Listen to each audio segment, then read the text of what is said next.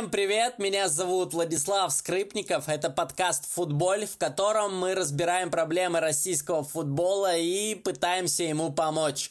И гостем нашего дебютного выпуска будет в прошлом профессиональный футболист, а сегодня один из самых прогрессивных предпринимателей страны Сергей Зубрицкий.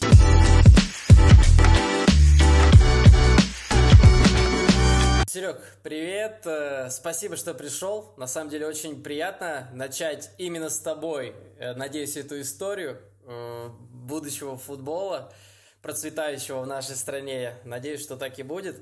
Давай как бы забежим наперед и как бы оправдаемся, то, что первый раз, и мы немножко нервничаем, переживаем, но я думаю, внимательный слушатель поймет основной наш посыл, основную нашу идею и закроет глаза на эти мелкие недочеты. Поэтому сразу первый вопрос тебе.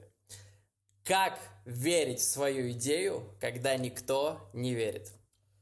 Да, привет, Влад, хоть мы сейчас с тобой сидим друг напротив друга и уже здоровались.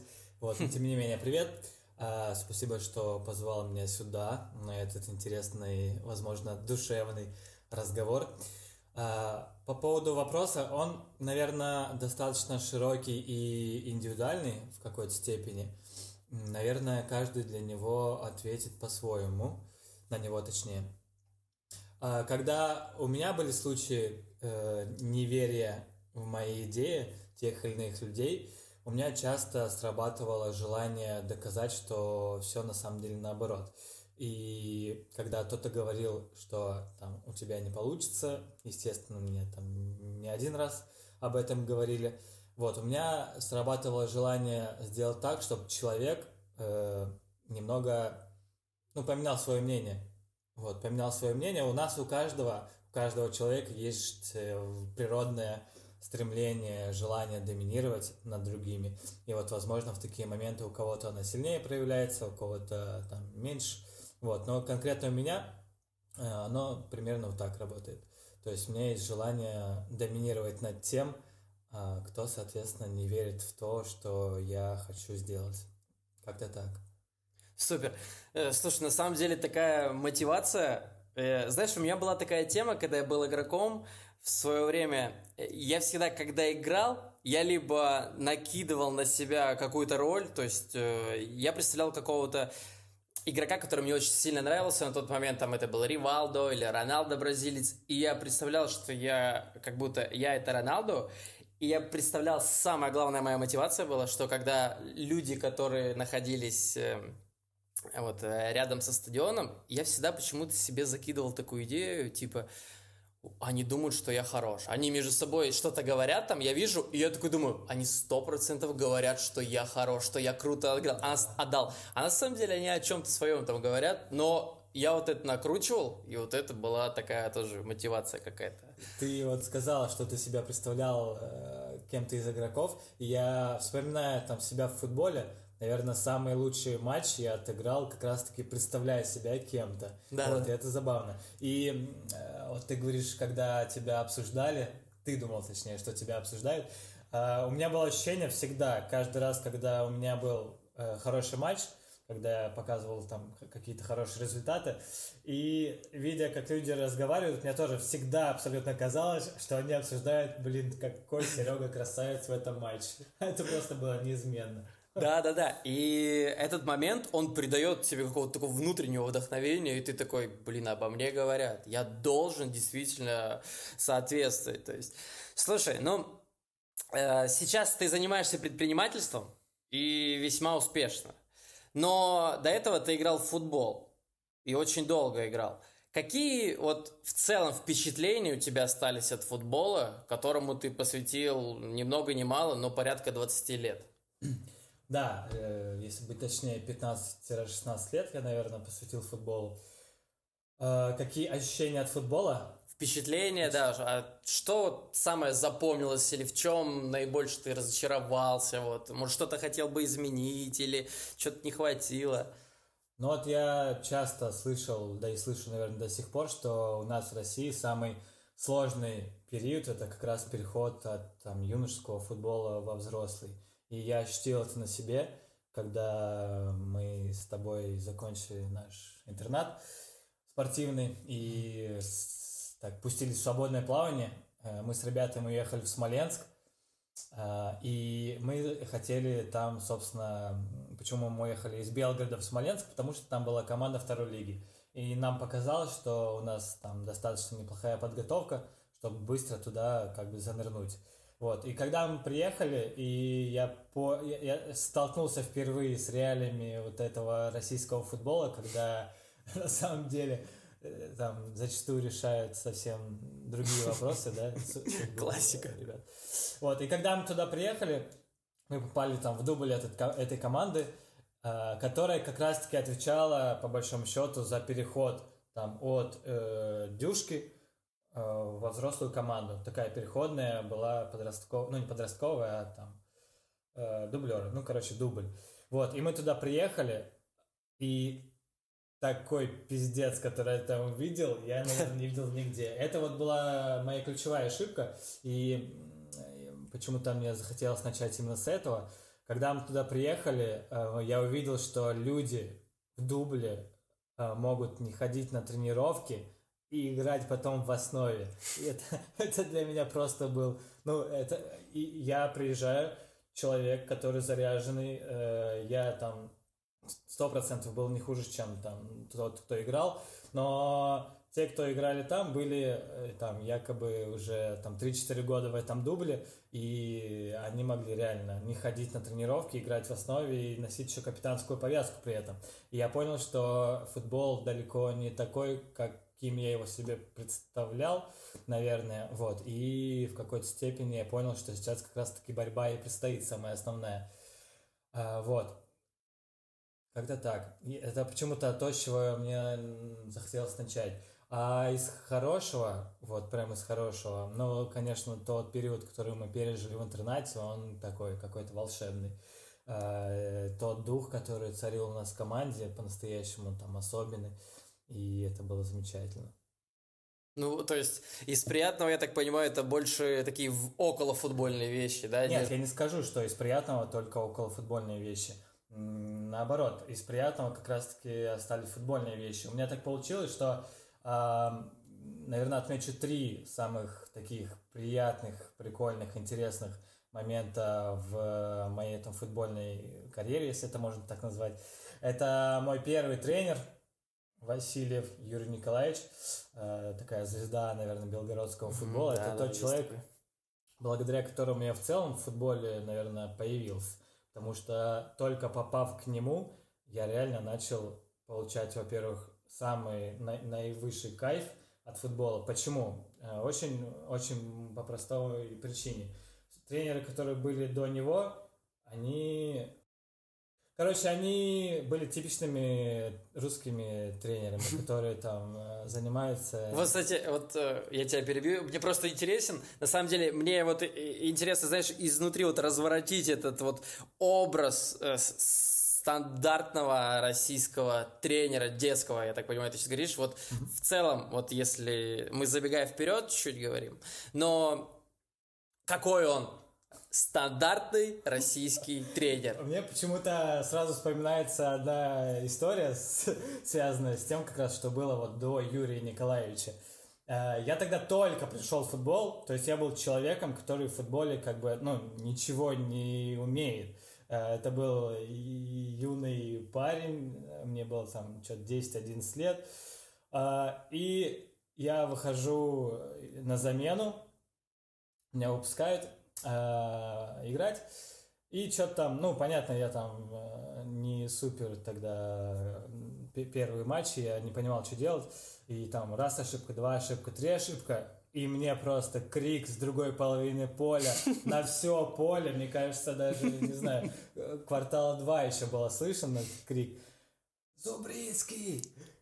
Зачем ты вышел вообще на поле? И тут я подумал, а может быть футбол все-таки это не мое? И это было забавно, конечно. И вот для меня, наверное, образ типичного, ну, типичного, сейчас, наверное, лучшая ситуация, чем раньше была. Ну, вот образ типичного русского тренера, про которого мы говорим, это вот примерно вот такой тренер, который способен так кричать на ребенка, то есть его втаптывать, его самооценку прям в, в, вниз куда-то. Да. Не могу не согласиться, если честно, с твоими словами. И эта фраза входит в мой любимый топ-3, когда «Зачем ты вышел? Что ты делаешь?» Да.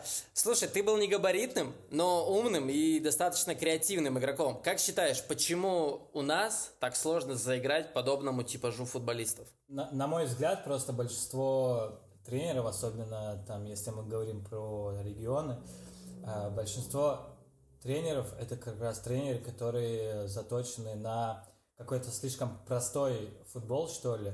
Вот, э, я по пальцам, наверное, одной руки могу пересчитать тренеров, которые э, хотят, чтобы их дети играли вот какой-то комбинационный футбол. Ты как раз один из них, да?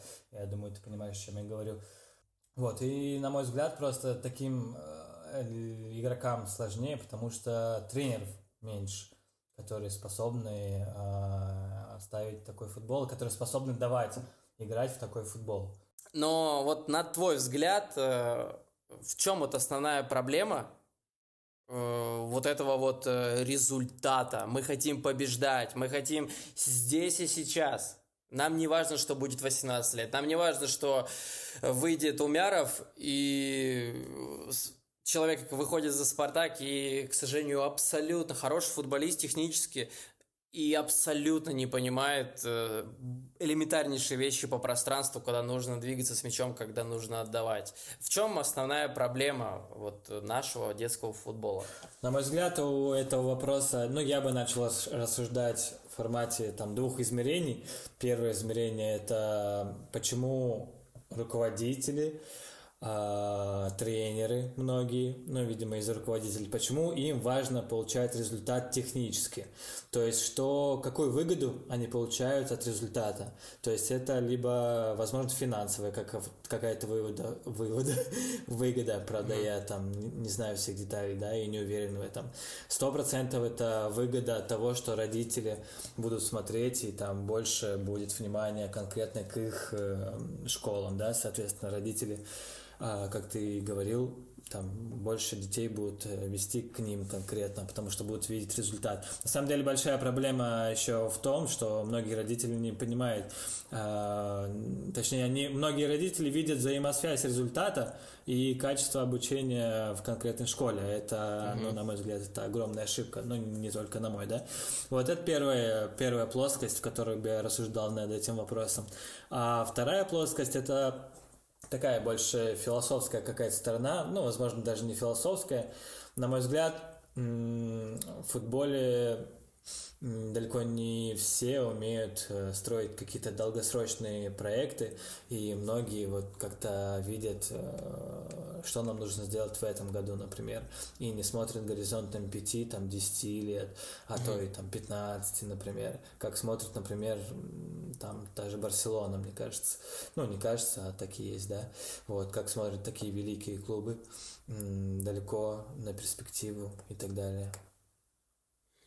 Самое интересное, э, то есть почему, да, вот где идет несостыковка, мы же все видим, мы же видим итог, и эти же люди потом говорят, типа, ну почему, почему у нас такая сборная, и почему у нас такой слабый футбол, почему мы не можем играть в Еврокубках? Э, достойно. И они же понимают, да? На мой взгляд, просто вот э, мы начали наш разговор с того, что как верить в свою идею, когда не верит никто. И на мой взгляд, просто принять решение, э, порубить mm-hmm. вообще все результаты и начать готовить ребят там в сборную России, в которой они могут оказаться через там какие-то 10, 15 или может быть 20 лет, да, это гораздо сложнее, потому что это огромный шквал критики от родителей, огромный шквал критики от футбольного сообщества какого-то, и не все просто-напросто, на мой взгляд, там готовы в это идти. Сразу вопрос такой, Блиц, лучший российский футболист в истории, на твой, по твоему мнению? Для меня, для меня, наверное, это будет Андрей Аршавин все-таки. Первое почему-то, что пришло в голову, это Лев Яшин, Но его игры я не видел, и там, наверное, это больше из-за того, что это единственный э, вратарь, который золотой мяч получил, он этим выделяется. Но, на мой взгляд, из тех игроков, которых я видел, это, конечно, Андрей Аршаян для меня, потому что я восхищался его игрой, особенно на Евро в 2008 Для меня это был игрок, который прям номер один за все время. Я, я могу, знаешь, я могу только, ну, тебе руку пожать. У меня мнение такое же. Просто смотри, я как знал, честно, и у меня вот сразу же следующий вот вопрос, который я себе вот выписал. Вот у меня он есть цитата Аршавина, который сказал, я был очень маленьким, но очень умным футболистом, и у меня никогда не складывались отношения с российскими тренерами. Если бы в «Зенит» не пришли европейцы, вы бы не узнали об Аршавине. На твой взгляд, почему европейский подход к футболу другой вот в этих моментах, и почему у нас не хотят следовать примеру? Класс, я, кстати, не слышал э, его цитаты, это интересно. А, да, сложно, не знаю, я, ну, мне кажется, опять же, все идет к тому, что, во-первых, там уровень развития ну, совершенно другой, да. Э, и там европейские многие клубы гораздо раньше начали э, тот этап развития, на котором они находятся сейчас. То есть они гораздо раньше начали все перестраивать, и у них там, если наш футбол, э, возможно, только начинает перестраиваться, ну, на мой взгляд, есть там какие-то положительные сдвиги. Взять там хотя бы тот же Краснодар или там, возможно, Чертанова то европейский футбол гораздо раньше встал на эти рельсы, и просто-напросто там у них раньше все появилось. Я не скажу, что российский футбол сейчас деградирует, кстати. Вот, на мой взгляд, наоборот, а, есть какие-то такие светлые ростки на которые приятно смотреть. Поэтому, ну, на мой взгляд, вот э, ответ в этом. Просто время. Там гораздо раньше начало это все развиваться в том русле, в, который, в котором сейчас. Смотри, на твоем пути вот попадался ли тебе тренер, который хотел играть в футбол и для которого качество игры было важнее результата? Mm ну, вот опять же, я говорил, наверное, про своего там детского тренера, которым я считаю первым, ну, тренером, благодаря которому я попал вообще в футбол, это Юрий Николаевич Васильев. Он давал, это тренер, который давал мне максимальную свободу для творчества. Он говорил, Сергей, он меня часто бразильцем, по-моему, называл, потому что мне нравилось там просто играть красиво мне на тот момент, ребенку, который пришел в футбол, который просто хотел получать удовольствие от футбола, э, мне нравилось просто играть красиво. Я на тот момент брал пример там с Криштиану Роналду, с Рональдиньо, вот, и там делал всякие штучки-дрючки, и он меня за это всегда хвалил, что важно. То есть даже если у меня что-то не получается, он меня хвалит потому что видит, что я пытаюсь там, ну, играть в футбол, а он меня постоянно хвалил. Вот это, наверное, первый человек, э, который я отмечу, мой детский тренер. И второй человек, это, скорее всего, человек, э, при котором, как бы это странно не звучало, я закончил играть в футбол. Ну, точнее, принял решение там уходить из футбола. Это Алексей Леонидович Ковындиков, э, тренер, который, с которым я поработал в Смоленске.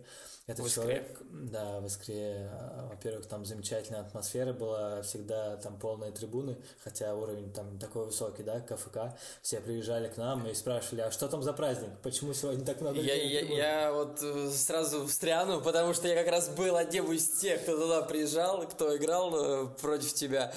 Э, слушай, это было тогда это, это было КФК, и это было самое приятное, самое дальнее у нас, кстати, выезды еще в российском футболе, это ужас. Ты 9 часов ковыляешь на этом автобусе просто. Но приезжаешь в Смоленск, и там был праздник. Я был удивлен, потому что, для, честно, для нашего футбола, тогда для КФК, когда там в Нововоронеже там четыре червя просто придет, там трое из них тебя обматюкают, один просто уснет там посередине тайма. Ну, вообще, приезжаешь в Смоленск, там какие-то флаги, какие-то кричалки, там что-то поддерживают. Играть да, было очень приятно. Да. Это вот э, как раз это люди, они энтузиасты, те, кто это все делал, кто создавал этот клуб. А, они вкладывали много своих денег в развитие. Я офигел, когда на первом матче КФК я смотрю телек, и там реклама нашего матча по телеку идет, когда весь город увешан афишами, хотя это КФК. КФК. И когда там полные трибуны, куча флагов наших, кричалки, дуделки, танцы какие-то, много детей, которые спускаются, автографы потом берут.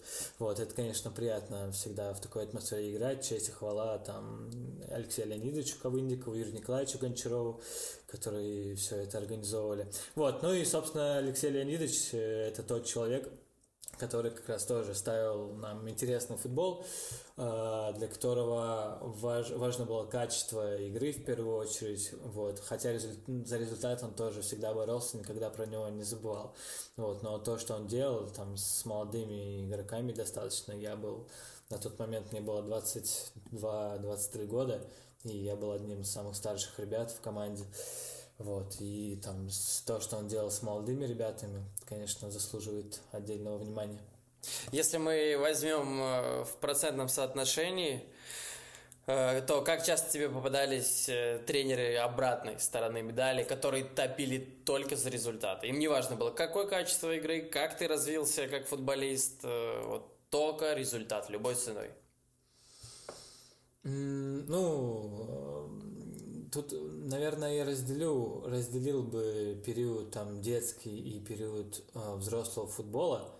Э, во взрослом футболе результат там как ни крути важен, да, на мой взгляд. Вот. Э, в детском футболе ну, насколько я помню, у нас с тобой там в интернете, да, за результат не забывали, но мы, мы вроде как бы и футбол играли, с другой стороны. Пытались в него играть. Самое забавное, что я недавно наткнулся на, на нашу игру, на, когда мы на Россию ездили, и у нас первая игра с Томью. Ага. Мы выиграли тогда 2-0, э, Носик забил 2. Привет, Саня. Сейчас, кстати, играет ФНЛ. ФНЛ. Э, я, я включил игру, честно, потому что я не помнил, как мы играли. Я почему-то... У меня это где-то осталось на самой дальней полке шкафа. И я думаю, ну-ка посмотрю, как мы играли. Мне даже интересно было, как мы разыгрывали от ворот. Я что-то этот момент вообще не помню. Я включаю игру с Томском, и я, я, я такой смотрю, думаю, это что, я в этой команде тоже был? Как, как, как, а что, а чем мы занимались? Но это было ужасно. Э, сложно сказать в процентном соотношении. Ну, понятно, там больше все-таки те, кто ориентируется конкретно на результаты. Ну, я бы даже, наверное, по-другому вопрос перевернул бы, с твоего позволения. Я бы, наверное, задал, не задал, а порассуждал бы на тему, для кого игра вообще важна, кроме результата. Сколько было тренеров, для которых был важен только результат, и для которых было вообще не важно, в какой футбол мы играем. Такие, конечно, были. Вот, и это, конечно, ну, там не, не есть хорошо. Ну, я бы даже сказал большинство, ну, ну честно. Да.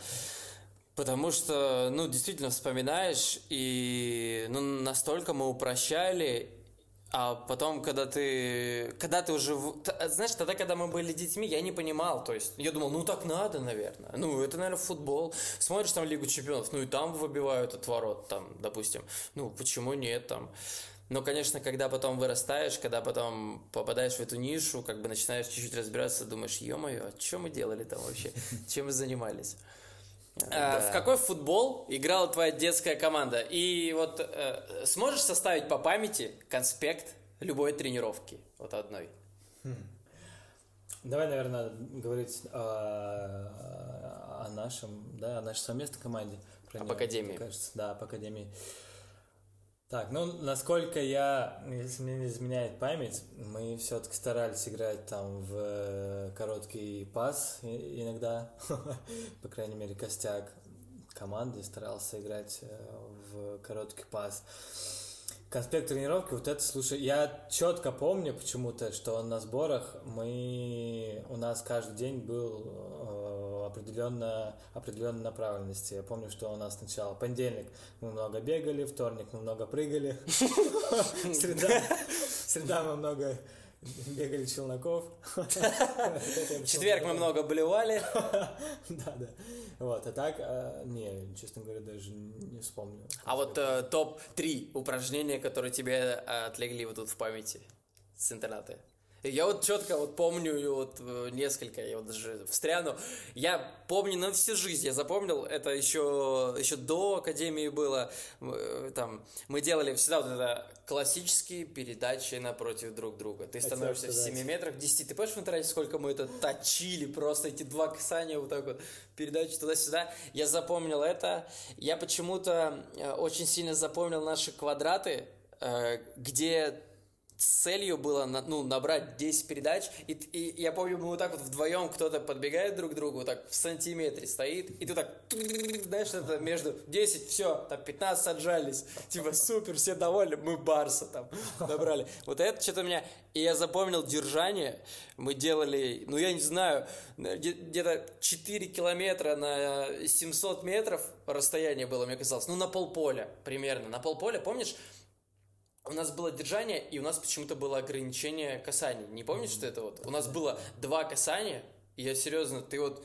делаешь касание, ты понимаешь, что вот так вот, ну, это правда, все стоят один в один, просто разобрали, и тебе надо кому-то отдать. Ты думаешь, ну, сука, ну как? Либо в больницу, либо, ну, что мне делать? И зачастую кто-то просто так вот выбивал в никуда его, или туда шарахал диагональ, типа, ну, а что делать? Касань нет. Ну, я вот этого не... Вот это запомнилось мне. Да, я помню, мы с тобой недавно обсуждали это, что это абсолютно противоречит там футбольным ситуациям, в которых мы оказываемся на mm-hmm. футбольном поле. Поэтому да, да, эти забавные упражнения я помню.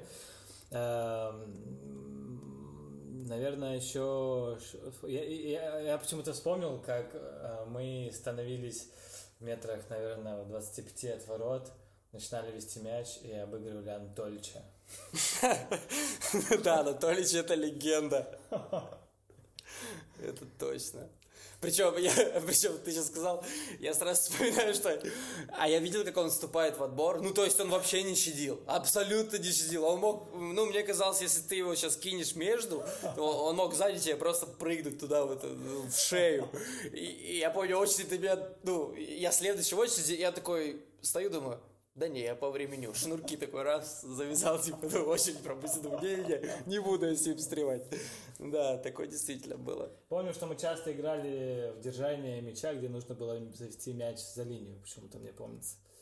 Вот по академии, э, вот я сейчас понимаю, вот когда уже прошло время, и, ну, начинаешь просто как бы копаться во всем этом. И вот сейчас до меня четко дошло, что там нас абсолютно не учили пониманию игры. Вот э, мы, э, мы как бы действовали интуитивно. Есть у тебя такое впечатление, что зачастую все решения мы принимали интуитивно? То есть нам как говорили, вот это уже, шире, надо делать треугольники, то есть, а как их делать, кто куда должен подниматься, опускаться, вот эти там тысячи деталей, мы как бы не понимали. Бромовское движение, мы смеялись, все должны как бы меняться, но это все было на интуиции. Вот мы сходу как будто это все придумали, не было четких шаблонов, вот, вот это вот. Да, я, я вот помню, что у нас больше таких базовых каких-то понятий было, да, а все остальное чисто наш там креатив, импровизация, которым мы старались пользоваться. Да, согласен с тобой здесь. Вот это, э, вот эта любимая изоляция наших тренеров, когда, ну, либо передатчики, либо напротив друг друга, либо вот этот конверт, когда, помнишь, так вот, ну, как квадрат такой чертят, и ты отдаешь, там, тебе вернули, ты в стеночку как бы обстучал, отдали туда, вот эта классика как бы. Для чего? Техника. Ну, то есть, э, только техника передачи, да? А как, мы не понимали, в какой ситуации мы даже будем это применять, и будем ли мы вообще это применять. То есть вот, вот этот момент очень интересный. Вот, и по твоему мнению, какой самый главный футбольный артефакт, которому необходимо уделять больше всего времени? Что самое, вот на твой взгляд, нужное для футболиста? Ну, Основа. Ск- скорее всего, это зависит от конкретного там периода развития. Ну, на мой взгляд, безусловно, это работа с мячом. Э, работа с мячом, мышление – то, как э, футболист размышляет, какие решения он принимает. А, и вот здесь я, кстати, не знаю, возможно ли научить принимать решения. Ну, то есть, понятно, мы можем, а, там, тренеры могут а, объяснить логику игры, но как на твой взгляд, кстати, вот на твой взгляд как тренера, а, насколько можно научить каким-то оригинальным э, решениям конкретного футболиста? Э, забавный момент. Сегодня как раз во время тренировки, 2010 э, год занимался. В общем, ко мне подходит во время тренировки тренер э, хоккейной команды. Мы занимаемся ну, рядом с хоккейным дворцом ледовым. Mm-hmm. И подходит тренер. Такой говорит, «Э, скажите, пожалуйста, вот я вижу у вас ребята как-то двигаются, взаимодействуют друг с другом, что-то понимают друг друга, отдают передачи вовремя. Вот видно, что они понимают игру. И он говорит, у меня вот не такие. Говорит, у меня вот тупые. Вот он серьезно говорит. Э, и я, говорит, вот интересуюсь, вот можно ли научить пониманию, говорит, и как вот э, вы это делаете? И на самом деле я ему отвечаю, что... И я уже пришел к этому, что да, пониманию научить можно, и пониманию учить нужно. И вообще э, э, детям нужно доверять. Вот, то есть я говорил, что дети реально умны очень и креативны э, достаточно. И когда ты веришь в них, и с самого маленького возраста, то есть, ну, с 7 лет, ты уже должен учить техники, учить физики, учить вот этим всем моментам через понимание, через мозги, то есть проживание игровых ситуаций. Смысл мне отдавать передачи в парах, если в игре такого не будет, то есть Почему? Какая техника? Если мы поставим игровую ситуацию, где там передачи идут под углом, по диагонали, это гораздо будет полезнее, потому что таких передач в разы больше. И удары, вот эти любимые наши серии после тренировки с места, бабах, но этого же не бывает. А я потом думал, почему я не могу бить сходу? Почему я, у меня нет удара, когда я двигаюсь? Да потому что мы это не проживали. У нас, у нас, если... Вот у нас нет тренировки на удары, у нас идет завершение в контексте вот игровой ситуации. И вот это вот заучивание постоянных шаблонов, кто куда должен перемещаться, как это все закладывается, и ты потом смотришь на этого игрока, и тебе кажется, ну он умный, то есть он, он умнее, то есть это можно тренировать. Это понимание игры, это как в шахматах. В шахматах тоже, я думаю, ты вот, кстати, любишь шахматы поиграть. Там же тоже есть определенные комбинации. Ты, я, я как думаю, я не специалист, но ты подводишь э, соперника под ошибку, как бы, и ты же специально расставляешь фигуры, потому что ты уже заранее, у тебя есть четкий план, четкий шаблон. И, ну, то есть так же работает. Мне кажется, кстати, вот ты интересную вещь сказал, что тренер к тебе подошел, сказал, мои тупые. Он так и сказал, да, реально выразился так? Он так и сказал, вот дословно. Вот, мне кажется, э, это фундаментальная вот. ошибка, когда человек... Это вот я много могу параллели проводить э, работы тренера с, э, с футболистами, да, с работой руководителя там в бизнесе со своими там со своей командой. Вот и там есть два подхода да. Один руководитель может говорить что ты тупой сотруд... сотруднику. Вот зачем ты вообще здесь работаешь как ты можешь так ошибаться и так далее. А другой может наоборот говорить слушай ты крутой. Ты, я сто процентов знаю, что ты сможешь там добиться высоких результатов. Это два абсолютно разных подхода, и на мой взгляд, точнее, даже это не мой взгляд, мне кажется, это прописные истины. То есть, э, кто-то сказал такую фразу хорошую, если вы считаете так, там, типа, то правы, то вы правы. Если вы считаете иначе, то вы тоже правы. И то, насколько мы будем в голову, там, э, будь то футболисты, дети, будь то сотрудники, то, что мы им будем сеять в их головы, в их мышление, то у них будет и прорастать. Вот, и на мой взгляд, фундаментальная ошибка тех тренеров, э, которые там, вот как тренер э, по хоккею, просто считать своих детей тупыми. Это настолько, мне кажется, фундаментальная ошибка, что в первую очередь нужно работать тренеру не с пониманием игры, а с тем, там, как он относится к своим ребятам и что он взращивает в них. То есть он взращивает то, что они тупые, или все-таки как ты, он взращивает, э, там ты взращиваешь то, что все-таки они умные и способные ребята. Это огромный, мне кажется, огромная пропасть между двумя подходами. Да, ты абсолютно прав. Вот этот вот психологический момент, вот этой мотивации. Э, в любом случае, ну, нужно верить, нужно доверять. Причем э, люди, э, ну, им свойственно действительно меняться. Вот они... А, если ты говоришь, что ты глупый, ты глупый, ты глупый. Человек начинает в это верить, да, mm-hmm. какими бы способностями он не обладал. По-моему, я у тебя видел недавно историю про учителя. Да, да, да, да, попался да. класс коррекции. У тебя, да? да? Очень показательная история. Да, замечательная история. Для тех, кто не в курсе, кто будет нас слушать, э, история про учителя одного американского колледжа, по-моему, или университета, я точно не помню который пришел новый учитель, э, и его направили в самый трудный класс школы самый неуспеваемый, то есть э, двоечники были, троечники там были. И он пришел туда, сел, открыл журнал, и первое, что он увидел, это номера там было 200, ну там, я не помню, там 120, там что-то 130, там что-то 140, там 141, 157, что-то такое было. И он подумал, что это их IQ. И он такой сидит, думает, ничего себе, вот это класс у меня.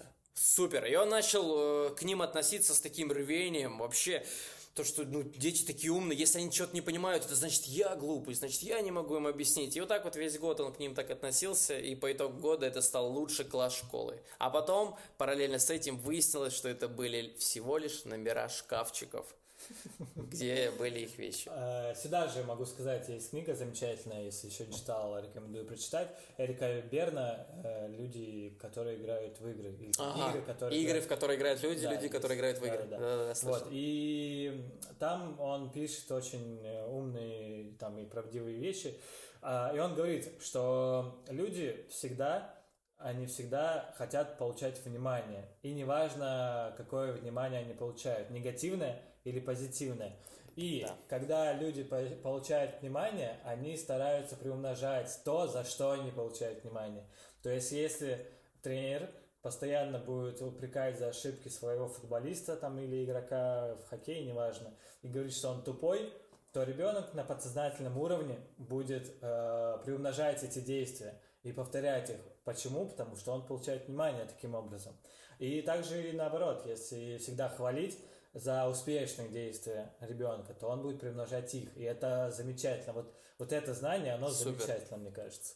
Супер. Ты затронул тему бизнеса, а, и как раз сейчас мы как бы поговорим о нем, потому что, мне кажется, тут есть прекрасная параллель, э, в том числе с детским футболом. Прямо вот э, практически все то же самое, только имена другие. Вот у тебя была своя футбольная школа в Смоленске, Скажи, насколько сложно было ей заниматься? В чем были основные проблемы? И, на твой взгляд, стоит ли открывать свою футбольную школу? Да, футбольные школы у нас были в Смоленске, в Казани, в Липецке и в Усинске, это Республика Коми. А, ну, на вопрос, что было сложно, ну, конкретно мне, наверное, было сложно а, так как мы работали с дошкольниками, совсем маленькими ребятами, там, от трех лет, мне было сложно встроить ту методологию э, преподавания детям, которые там, которые я считаю важной. Это э, преподавание через игру, чтобы было весело, чтобы в первую очередь дети получали эмоции, чтобы они влюблялись в футбол. Э, потому что там в возрасте трех или четырех лет очень-очень, ну не то что даже сложно, а нет смысла э, закладывать какие-то футбольные, ну как сказать, футбольные навыки. Нет, э, короче, смысла учить их бить щечкой, потому что угу. это да. смысла абсолютно никакого нет, они этому не научатся в этом возрасте, и это не нужно. Вот у меня четко вот по моей методологии возраст это первый самый этап дошкольный U4, U6, не вижу смысла брать в U3, ну, мне кажется, U4, U6 вообще этап без корректировок. То есть, э, что он может, как он бьет, как он бежит, пускай бежит. Без корректировок, только игры. Понятно, все через э, идет подвижки, знакомство с базовыми моментами поведения, с базовыми моментами по обводке, по удару, но никаких корректировок. То есть это важный момент. Да, ну вот, и ну, э, самой сложной задачей для меня, как для там, руководителя, начинающего, тем более руководителя на тот момент, э, было как раз-таки привить тренером вот то, что я хотел, потому что не все со мной были согласны, это нормально, там кто-то хотел там трехлетнего ребенка на, начать учить там футбольным азам, э, хотя я считал, что этого не нужно делать, вот. Это что касается такого какого-то тренировочного процесса. Но Кстати, и... можно, можно, Серый, я сейчас по тренировочному процессу вставлю, э, что хочу сказать, пожелать. Я э, лично, кто нас будет слушать, я лично не работал с этапом э, дошкольным, но я вот э, читал, разбирался, много смотрел, и важный момент, мой совет, то есть, ну, это прям совет всем, кто будет иметь дело с дошколятами, это, пожалуйста, уберите наступы на мяч. То есть, э, у вас было вот это? Ну, то есть, они стоят, и вот это подошвой прыгают, наступают на мяч, между ног вот это вот мяч, знаешь, координационная лесенка, вот это вот все. То есть, э, я, я не против координационных лесенок, это классная тема, ну, тоже очень важна техника там. Если это делают э, там 15 детей координационку, ну, это бессмыслица, потому что эффект ноль. Ты, ты сделал, ты потом стоишь, ну, техника неправильная, закладываются неправильные привычки, и я, я по вот этим просто наступаниям мяча, когда ко мне приходят дети 7-8 э, лет, ну, ты смотришь на них, и ты думаешь, началось. То есть настолько тебе тяжело накладывать потом технику, когда ребенок неловкий, не гибкий, не координированный. Это все из-за того, что не давали свободы действий в этом возрасте. Если раньше ну, мы все были подвижнее, возможно, сейчас где-то телефоны, может, да, у детей, поэтому нужны секции с 4 лет, я не против. То есть я только за. Но давайте детям свободу. Пускай они бегают. Вот эта вот свобода действия, это самое бесценное, что может быть. Потом накладывать технику на такого ребенка – милое дело. Да, и вот на мой взгляд в этом возрасте просто важно влюбить ребенка в спорт, 100%. в футбол. Ну, как и а, потом тоже. Ну, да, да, абсолютно. А, и вот есть, я тоже много книжек, ну, как много, достаточно книжек э, читал. И в возрасте там от 3 до 7 лет это важнейший период формирования вот психологии, э, эмоционального всякого, эмоциональной составляющей. Это огромный, вообще огромный фундамент закладывается. Да-да-да, он э, вообще растет в этой вот среде, и она очень сильно влияет на него именно вот в этом возрасте, да, многое закладывается. Да, ребенок прям впитывает. И я вот всегда, мне больно было даже, когда я смотрел, что ребенка в этом возрасте там могут на него как-то накричать. У нас строго-настрого было запрещено кричать на людей вообще, на людей, на людей тоже, на детей в частности. Вот, и... Ну, дети тоже люди. Э, да, да, да. И э, там, что касается родителей, вот ты вот сказал свободы, чтобы э, дети там бегали и так далее. И вот каждый, наверное, второй или той, наверное, скорее всего, там процентов 90 родителей приходили и говорили, нам нужна дисциплина. Пожалуйста, давайте с ними построже. Вот. Можно накричать, если нужно. Вот. И, и мне это просто, ну, мне настолько это было, ну, чуждо. Я, я говорил, у нас другой подход. Накричать на детей не будем. Слушай, Серый, вот ты вот затронул, я даже э, вот не было мысли спрашивать, но сейчас не могу не спросить. Очень интересно, потому что у меня эта ситуация постоянно. Ко мне подходит родитель, говорит, Владислав Александрович, ну слушайте, ну, знаете, мой вот такой вот шабутной, вот может на, на шею сесть там, вы с ним, ну, построже там, пускай отжимается, приседает, там, бегает по кругу, ну, прямо жестче. И я вот, знаешь, я вот стою и вот, э, вот у меня почему-то все сразу мысли мои отбрасываются. И я не знаю, что сказать этому человеку. Просто вот как ему объяснить, что, ну, это неправильно. То есть, вот как? Э, возможно, скорее всего, мне, кстати, кажется, что вот э, поколение детей, которые вот там у нас э, бу- будет, э, с этим будет проще, потому что там многие родители, которые вот э, детей там, которые были вот у нас в школе, например, многие родители воспитывались в СССР, там, где было вот как раз-таки принято строго, дисциплина, не вылазь, там и так далее, ходи по линеечке. Вот, сейчас с этим проще, поэтому, возможно, это просто такие отголоски какого-то, какой-то прош, про, прошлой идеологии, прошлых понятий. Вот, и там так, родителям хочется из своих детей таких же солдатов сделать, которых там раньше старались воспитывать. Вот, сейчас, мне кажется, с этим будет э, попроще. Да, хотелось бы. Э, в чем основные проблемы своей школы, если с точки зрения предпринимательства?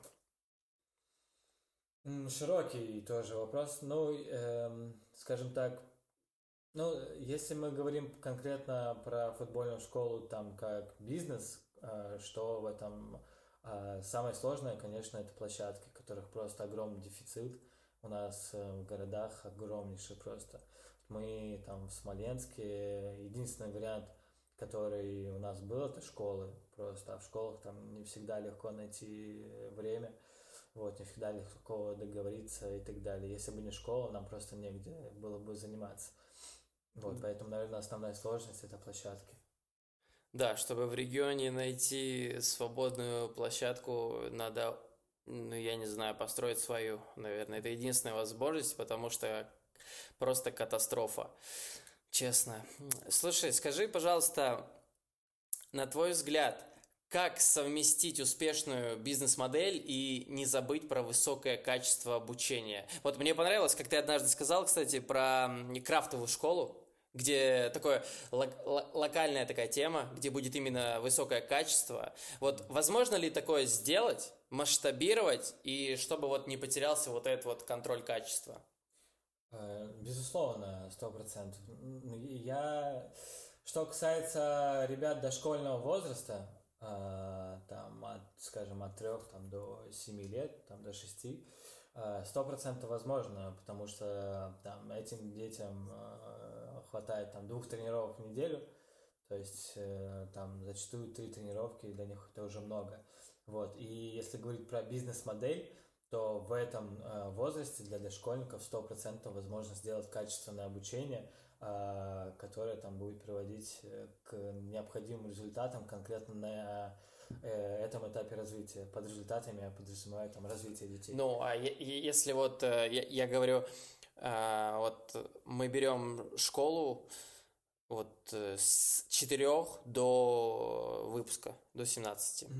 Тут сложнее, гораздо сложнее. То есть, почему сложнее, опять же? Если мы говорим про бизнес-модель, то чем больше, ой, чем старше ребенок, тем больше ему нужно тренировок, тем больше ему нужно каких-то дополнительных еще помимо самого трениров... тренировочного процесса вещей. И там э, расходы сильно увеличиваются на конкретную группу детей. То есть, если мы говорим про детей 16 лет, то там 6 дней в неделю что-то необходимо обеспечивать для них, да, для качественного развития. Вот. И чтобы обеспечивать э, детей 6 дней подряд качественным там развитием, и при этом там хотя бы в нуле быть, то есть мы не говорим о прибыли даже, то чек на такое обучение для родителей будет достаточно высоким. Угу. Вот, и поэтому я просто не видел еще, наверное, таких э, школ, которые вот способны были вести до 17 лет и которые оставались бы там с точки зрения бизнес-модели, а оставались бы прям а, такими, ну, прибыльными.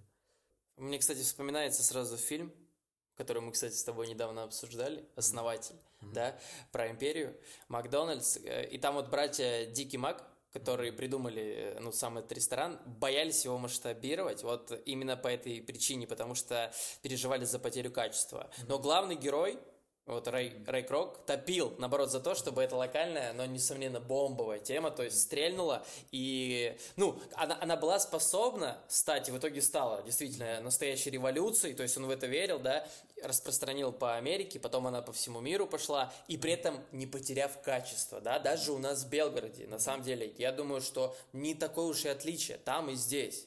То есть, ну, как ему это удалось, на твой взгляд? В чем секрет? Когда я отвечу на вопрос, в чем секрет Макдональдса, я построю такую же компанию, как Замечательные слова. Поэтому, а, да, на самом деле секрет, э, ну, то есть, э, во-первых, да, я не могу ответить на этот вопрос, потому что если бы мог, то уже построил бы такую огромную компанию сам. Это огромное количество деталей, огромное количество деталей. И видя на то, как там Макдональдс, заходя в Макдональдс и видя, как там продуман каждый процесс, как они следят за каждой деталькой, конечно, восхищаешься. Вот у меня же сейчас э, небольшая сеть школ вокала в четырех городах. Э, раньше была сеть школ футбола, тоже в четырех городах. И я вижу, насколько сложно сделать э, так, чтобы во всех четырех хотя бы городах было все одинаково. Это какой-то титанический труд и там огромное количество деталей, которые приходится соблюдать. Вот. А Макдональдс делает это по всему миру. Это, ну, это выдающаяся компания, таких компаний там не так много, да, поэтому на, я думаю, мало кто сможет ответить детально, в чем э, секрет Макдональдса, почему они смогли сделать так, что по всему миру у них одинаковый продукт это, ну, это феномен, это феномен, это то, на что стоит равняться и бизнесу, и там футболу, наверное, и так далее. А, сразу всплывает такой момент, то есть э, у меня, э, когда я об этом думаю, у меня не хватает доверия к людям. То есть я понимаю, что я хочу качества, то есть я хочу, чтобы там был такой же контроль, как и здесь от меня. И я вот за эти моменты переживаю, потому что у меня есть какое-то, ну, не знаю, подсознательное, что ли, уже недоверие к людям, что они всегда будут искать какую-то выгоду для себя, они не будут так же искренне работать, как я. И вот у меня сразу вопрос, на твой взгляд, вот как найти нужных людей, и есть ли у тебя какие-то каноны по отбору персонала? Вот на что ты смотришь в первую очередь? Что для тебя самое главное? А, у меня, кстати, обратная ситуация. Я базово я всем доверяю. Вот, для меня это важно. И если ну, я могу ошибаться, если ошибаюсь, тогда уже понимаю, там, что это не так. У меня всегда два критерия. Два критерия по тому, как я выбираю людей к себе в команду, в партнеры, там, неважно. А, первый критерий, мне всегда должно быть комфортно с человеком на уровне ценностей, на уровне человек-человек. Я недавно, у меня появилось такое свое правило, правило Сергея, а, как а, принимать сотрудника в команду или там партнера, например. Я понял, что мне важно, чтобы я с этим сотрудником потом э, мог пойти в кальяну, и мне было бы с ним комфортно сидеть в кальяну и проводить с ним время. Супер, вот. и если, если я понимаю, что мне не хочется в кальяну с ним сходить, ага. то я не принимаю. Это первый фактор, по, по которому я отсеиваю людей. То есть, если мне с человеком некомфортно, то на второй этап он уже не пройдет. Надо детей отбирать по тому же принципу. Нет, я только так так, там, Дима, так, в кальянную сходить, ну, может, подудеть там с ним. Я, кстати, эм, вспоминая об этом, буквально неделю назад ко мне пришла очень сильная девочка на собеседование. Она принимала участие в построении большой компании, которую там и ты знаешь, не буду называть сейчас, и там, если кто-то, если кто-то нас будет слушать, mm-hmm. те, кто нас будет слушать, точно тоже ее знают, вот. И эта девочка построила компанию, точнее, принимала участие в развитии компании и выросла, вырастила ее с 20 до 100 точек, и у нее огромный ряд крутых компетенций, которых нет даже там у меня и у моих ребят, но я понял, что мне с ним некомфортно было бы сходить в кальянную. Mm-hmm. И я отказал. Вот, поэтому, потому что для меня базово всегда важно, чтобы мы строили компанию на тех принципах и ценностях, которые мне близки. Вот. А долгосрочно, на мой взгляд, это выигрышная стратегия. Краткосрочно нет, потому что она бы 100% смогла принести какой-то вклад краткосрочно. Но если мы смотрим долгосрочно, если мы строим компанию там надолго, то рано или поздно это начнет разрушать ее изнутри. И мне кажется, так и везде, и в футболе. Я всегда мне всегда было странно видеть в команде людей, которые там как-то неправильно, на мой взгляд, себя ведут. Когда, когда э, в команде оказывается игрок, который разрушает атмосферу команды изнутри, я иногда задавал себе вопрос, как вообще можно его было взять, насколько бы он крутым не был. Настолько же важно иметь атмосферу классную в команде.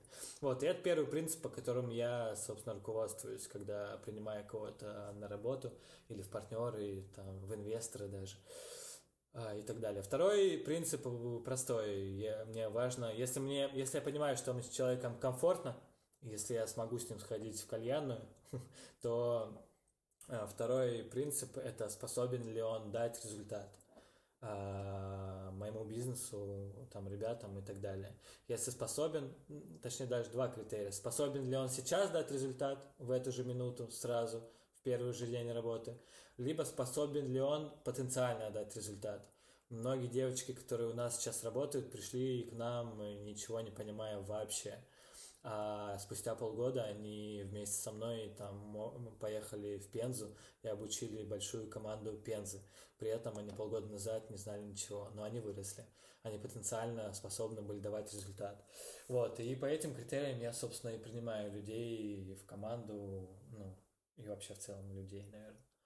Знаешь, я сразу провожу параллель с футболом. Mm-hmm. То есть э, те, кто будут слушать и подумают, что типа, а что они тут о бизнесе говорят, это же футбольный подкаст, но мы говорим не о футболе конкретно, не о бизнесе конкретно, мы говорим именно о самой философии, которая одинаковая. То есть это очень важный момент когда ты набираешь много звезд, много профессионалов своего дела, но при этом они не обращают внимания на личные качества, как эти игроки будут взаимодействовать, подходят ли они по характеру, то есть нужны ли они команде. То есть это важный момент, когда мы видим Ливерпуль, который просто построен по деталям и который просто сумасшедший сейчас. И там не было звезд, то есть которых брали, там подбирали нужных игроков. И ты сейчас говоришь, и у меня такое впечатление, что передо мной сидит Юрген Клоп, потому что я сейчас э, прочитал его книгу, и он говорит ровно эти слова. Первое, на что он смотрит, это какой футболист, какой человек. Он говорит, когда я приезжаю с ним на встречу, я я видел его, то есть мы следили за ним, и мы видим, какой он профессионал, говорит, но до того момента, пока я с ним лично не поговорю, я не смогу определиться. Я с ним поговорил, окей, человек хороший, отличный, такой мне нужен. Все, тогда идешь к нам. Если он супер футболист, но он не устраивает его как человека, он говорит, я ему скажу, слушай, иди нахрен, ты не подходишь. Все, да. вот такая тема. Да. И это очень важно. Поэтому Реал в свое время провалился с такими звездами. ПСЖ тоже не показывает ничего, как бы того, что как бы должны эти игроки, да, в принципе, показывать. То есть это важный момент, что все должно дополнять друг друга, должен быть баланс. Меня кучу раз благодарили наши там ребята, сотрудники за то, а, как они выражаются, что ты не берешь кого попало. Что а, у нас в основном женский коллектив, и они говорят, обычно женский коллектив это змеиный коллектив, а у нас по-другому. Слушай, у меня вот э, еще вот, э, ну, как бы тоже про людей, немножко э, по другим ракурсам. У меня вот часто такие ситуации есть, когда я встречаю талантливых детей, и наблюдаю, как их бездарно тренируют, абсолютно. Ощущение, что от меня вот отрывают какую-то часть, и я хочу им помочь, но не могу. Вот знаешь, как ты думаешь, вот стоит ли переманивать талантливых детей с той целью, что ты хочешь помочь их развитию. Ну, то есть, перевожу на твою сферу, вот если ты видишь талантливого управляющего, но он работает у твоего хорошего знакомого в его компании, ты уступишь или сделаешь все возможное, чтобы он был у тебя?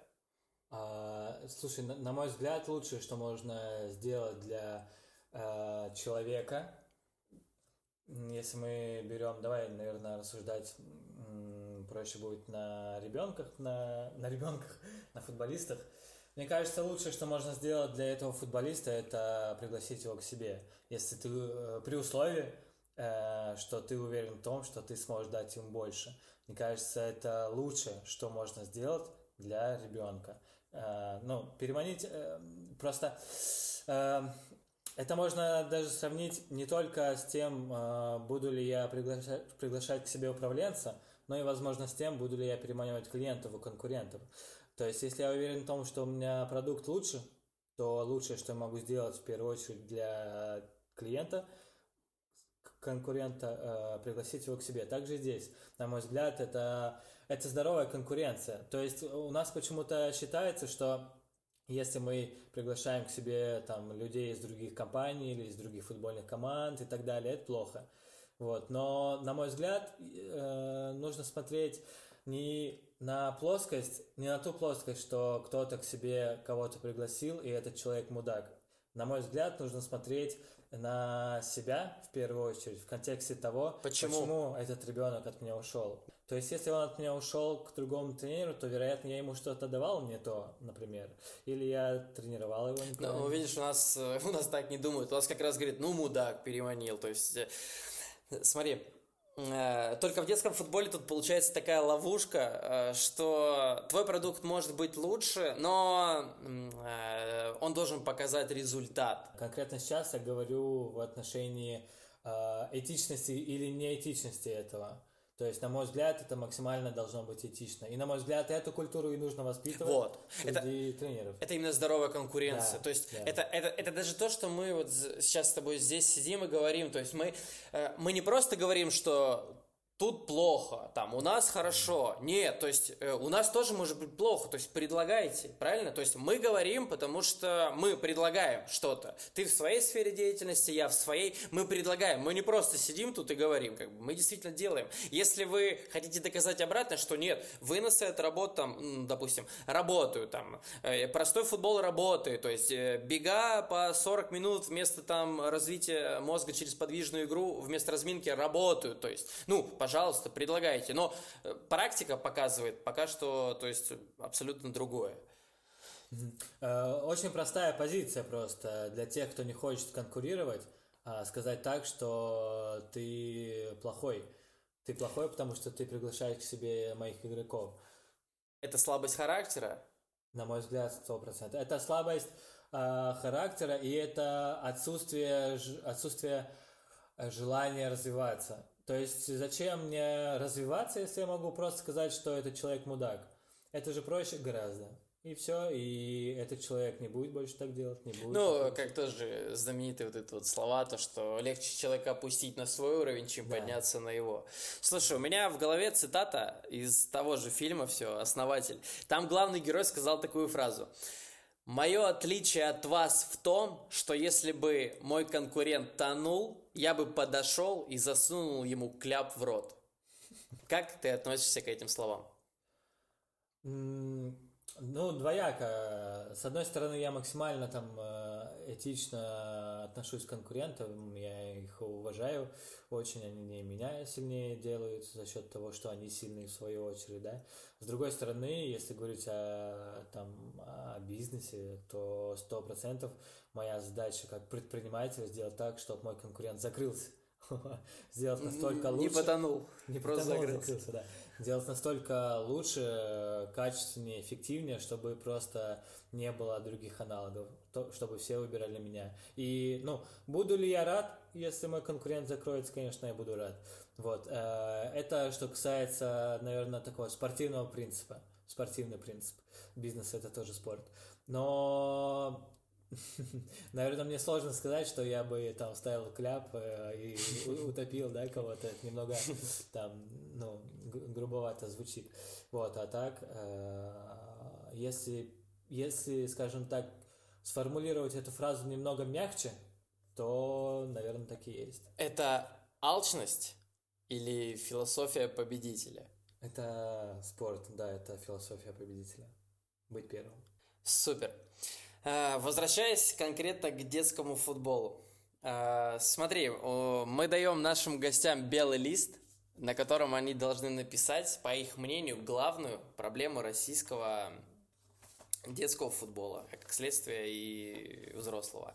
Можно кратко, можно нет, но не произносить вслух. То есть вот я тебе даю листок, я тебе даю маркер, должна была быть ручка, но маркер, тем запоминающийся будет сам момент.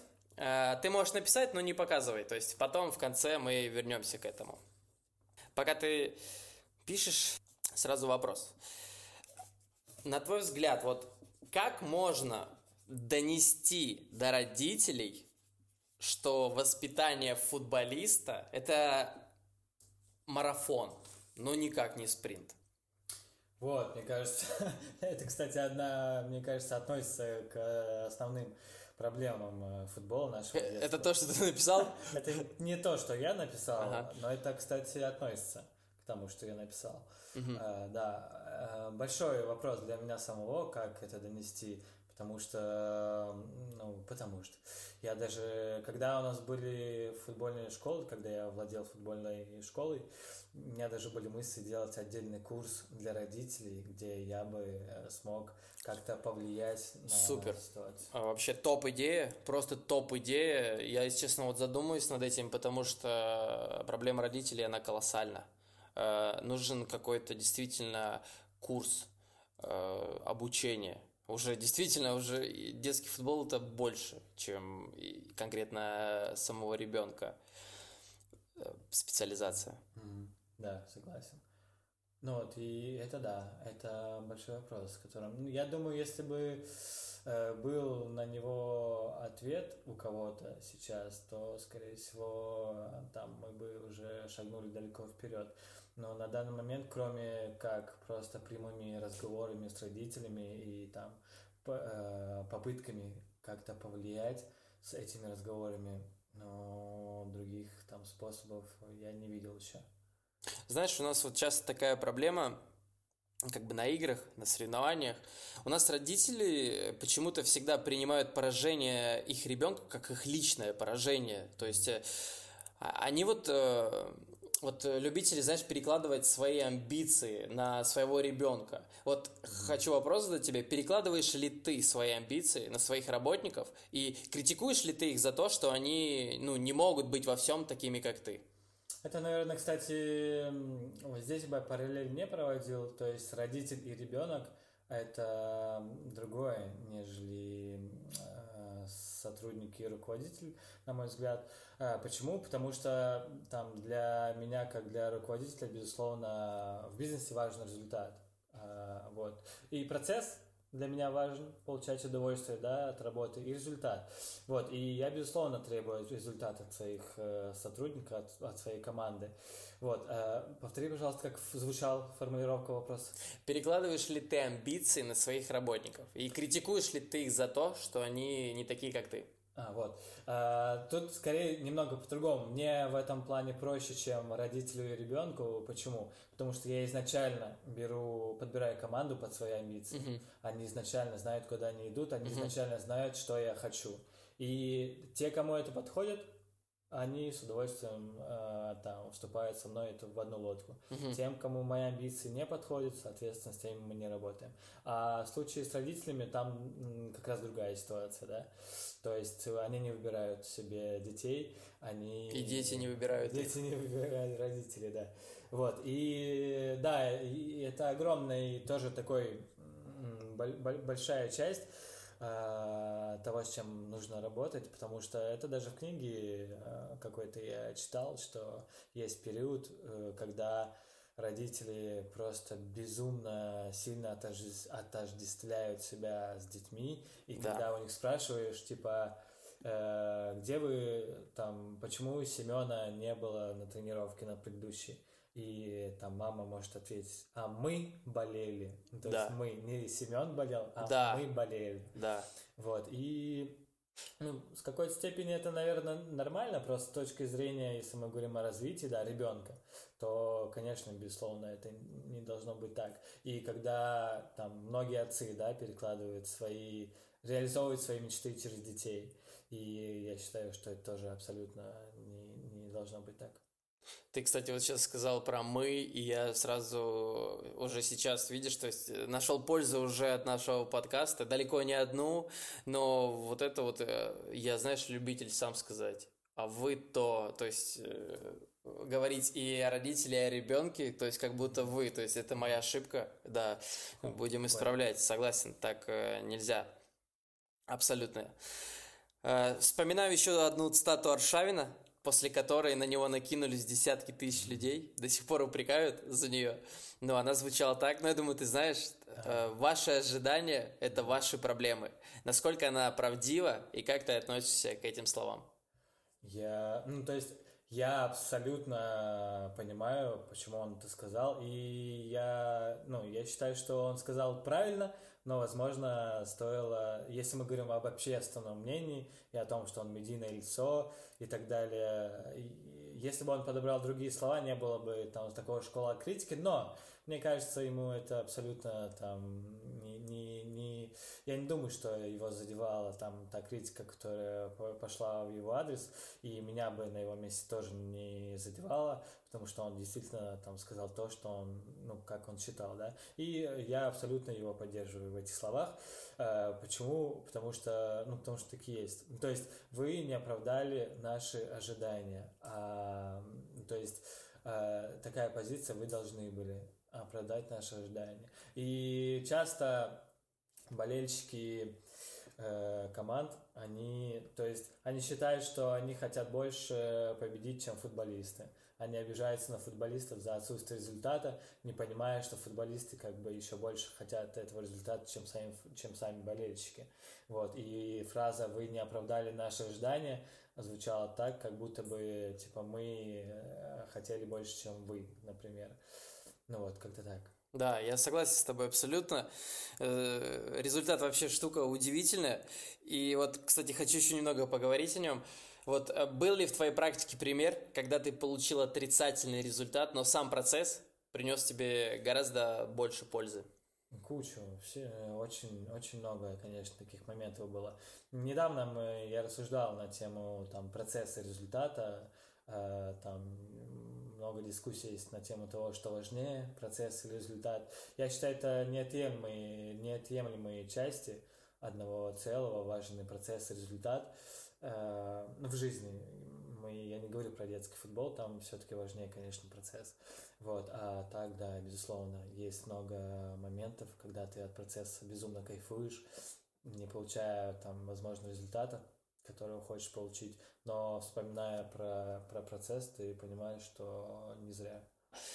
Э, что бы посоветовал эм, вот про результат родителям юных футболистов, которые относятся, ну, немножко не так, наверное, как следовало бы относиться к результату, то есть они, э, скорее всего, ну, большинство, процентов 99 просто не понимает э, настоящий результат. Давай так, э, вот если мы берем футбол, что для тебя будет результатом э, вот для ребенка? Вот результат это что такое в футболе? А, я бы, наверное, смотрел, смотрел, наверное, куда-то дальше. Ну, то есть э, результат для ребенка, он, наверное, долгосрочный должен быть. Если мы говорим про развитие э, ребенка как потенциально профессионального футболиста, то результат там проявится через там, несколько лет, да, если человек э, попадет там, в сборную России, например, тогда можно сказать, что там, он добился результата. Если мы говорим о краткосрочном результате, то на каждом этапе развития там свой результат, да, должен быть. Но это ни в коем случае не должен быть результат в игре. И если бы, если я не вправе советовать э, там родителям, но я бы порассуждал на тему на, на месте родителей, я порассуждал, задал бы себе вопрос, а что для меня результат э, обучения футболу моим ребенком? Какой результат э, ребенку в первую очередь хотелось бы получить? Спросил бы у ребенка, какой ты хочешь результат, получаешь ли ты удовольствие вообще от футбола. Вот. И, на мой взгляд, э, мой, э, есть такая фраза замечательная, правда всегда звучит глупо. И когда мы говорим родителям, что проиграть 10-0 это нормально, это звучит глупо для них, возможно, потому что они там не всех деталей понимают. И я бы порассуждал на месте родителей, а, а что, ну, то есть, какая цель а, должна, ну, должна быть, а какой цели хо- хочет добиться мой ребенок в первую очередь, чего он хочет и что важнее для него. Ты, ты как-то мне сказал одну вещь, которая у меня вот засела в голове, и, ну, это, это правда, просто доступными словами, то есть э, ты как-то сказал, что важно, важен не рост как бы на данный момент, а сама динамика роста. Mm, yeah. И это замечательные слова. И то, что ты сейчас сказал, э, важна динамика роста. Один может быть таким же, как он был в 9 лет, он такой сейчас в 12. Другой э, занимается полгода, но динамика у него сумасшедшая просто. Сравнить его полгода назад и какой он сейчас, это два разных футболиста. Mm-hmm. То есть это замечательные слова. Я думаю, вот в этом и суть. Сто процентов, да. У тебя успешный процветающий бизнес, своя школа вокала, ты уже говорил, которая развивается буквально по минутам. Но вот мне очень интересно, резко сменил тему, но важный момент. Вот у тебя были неудачные стартапы. Как ты не сломался и продолжил двигаться дальше и настолько уверенно? Вот многие бы все бросили. Вот в чем э, вот этот вот кстати, нюанс. ну вот если говорить о там неудачных, э, ну, кстати, слишком громко, наверное, э, успешный процветающий бизнес. Если говорить о неудачных кейсах каких-то. Он, наверное, был один, и он не сильно болезненный на самом деле был. Э, там это студия звукозаписи, которая у нас была, в которой ты тоже принимал участие, которую мы открыли, и там я... И, и варили рэп. Сергей, да. И через полгода закрыли. Вот, это даже не ударило по мне никак эмоционально. Но у меня вот было там три бизнеса, да, за последние три года. Мы во всех этих проектах мы росли больше неудач было каких-то локальных, то есть там, не знаю, сотрудники уходили там и так далее, было безумно тяжело иногда. А, я, честно говоря, мне капец как сложно ответить на вопрос, почему я не ломаюсь. Вот, я не знаю почему. Потому что я не вижу для себя другого выбора просто и все.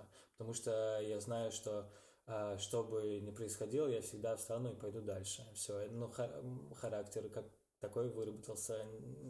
Очень сложно ответить на вопрос, почему э, я не ломаюсь, иду дальше.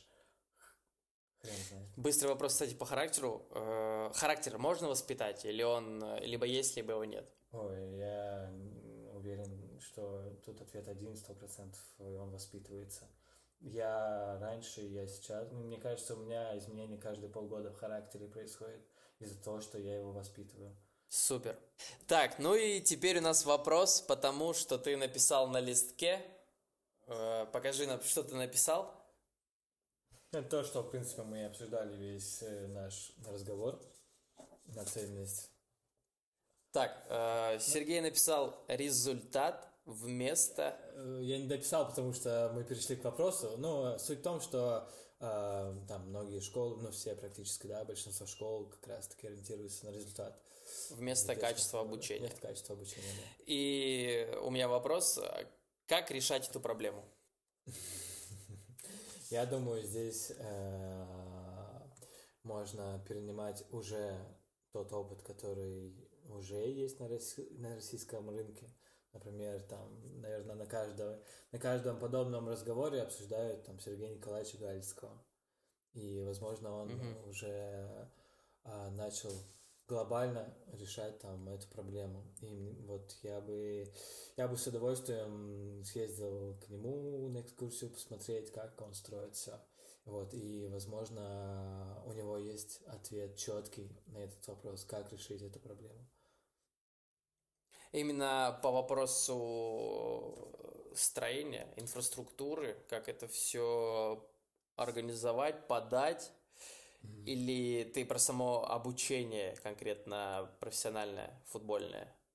Нет, я, я, наверное, больше про то, почему Галицкий не требует результата от детской школы. Хотя на него также давят родители, также там давят какой-то престиж школ, например. Вот, но тем не менее, он видит перед собой долгосрочные цели. И, кстати, он предприниматель, да? Вот, предпринимательство как раз-таки это там близко связано, предприниматели все э, ставят долгосрочные цели. Стратегические ну, все, мысли. Да, да, да, да. Вот но, те, кто строит большие компании, а Гальский, понятно, там, да, у него большая компания была.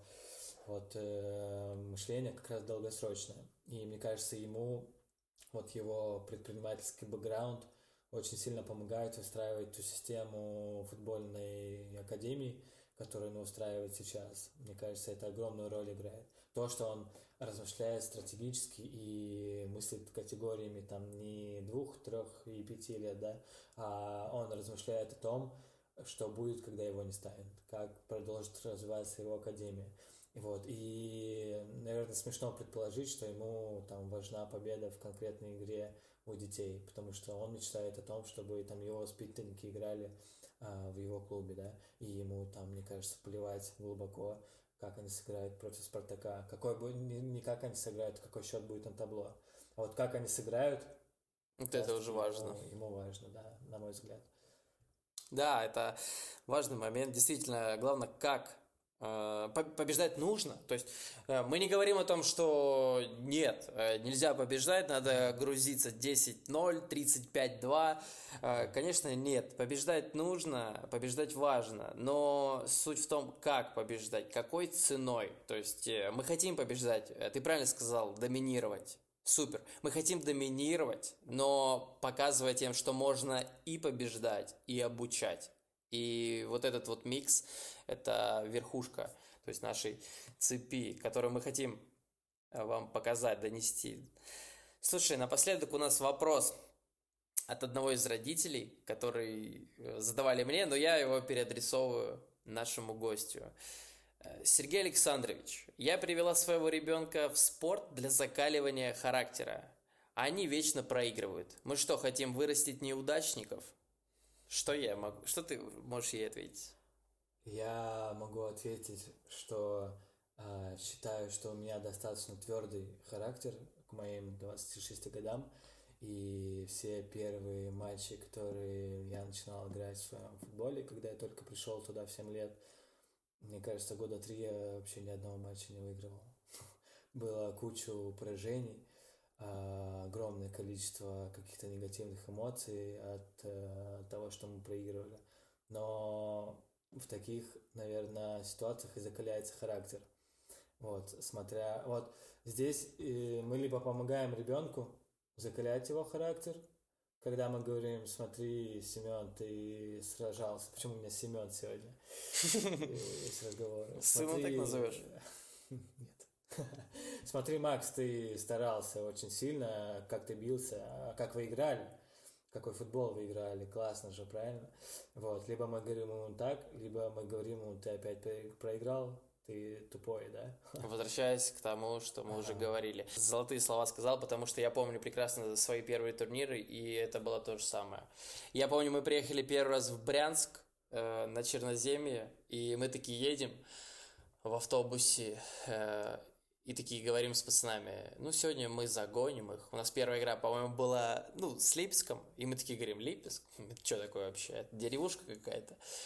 Э, мы их загоним и такие едем, ну, кто как думает, ну, 8-0. Кто-то говорит, да 9-1, дадим им забить. И мы выходим 0-12. При том, что мы не доиграли еще 15 минут. Мы такие, не поняли. Выходим завтра, Брянск, 0-12. В смысле? Там Калуга 0,8, Смоленск 0,9. Вот это вот мы получили охапки, приехали домой, сидим и не понимаем. Я к тому, что, знаешь, потом проигрывали, дальше проигрывали. И, знаешь, у меня лично за весь тот период ни разу, по детству особенно, не сложилось впечатление, что я плохой футболист. У меня было желание одно – доказать, что я буду лучше – вот, э, ну, это как бы не прививал там тренер, не сказать, что как бы мне кто-то это навязывал. Нет, у меня было такое желание, что да я буду лучше, чем они. То есть, ну, не может такого быть. Почему? Чем я хуже? То есть, и на мой взгляд, почему мы здесь сидим, ты рассказал то, что ты проигрывал в начале много, я очень много проигрывал по детству, в начале особенно.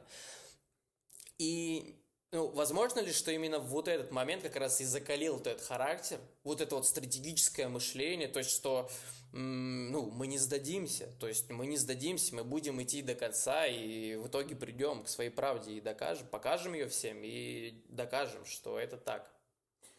А, мне кажется, кстати, вот здесь как раз большую роль играют родители, сами родители. Э, моя мама мне ни разу не, не упрекнула в том, что мы проиграем. Наоборот, она меня поддерживала всегда. Вот. И э, если отвечать на вопрос э, родителю, то, наверное, здесь больше, больше э, роль играет сам родитель, нежели там ситуация, в которую ребенок попадает, когда он проигрывает. Это первое. А второе, а, можно спросить, а зачем вы приводите ребенка на футбол, чтобы он учился футболу или чтобы он там бил мяч вперед и побеждал? Да, я согласен э, про родителей. Это действительно так.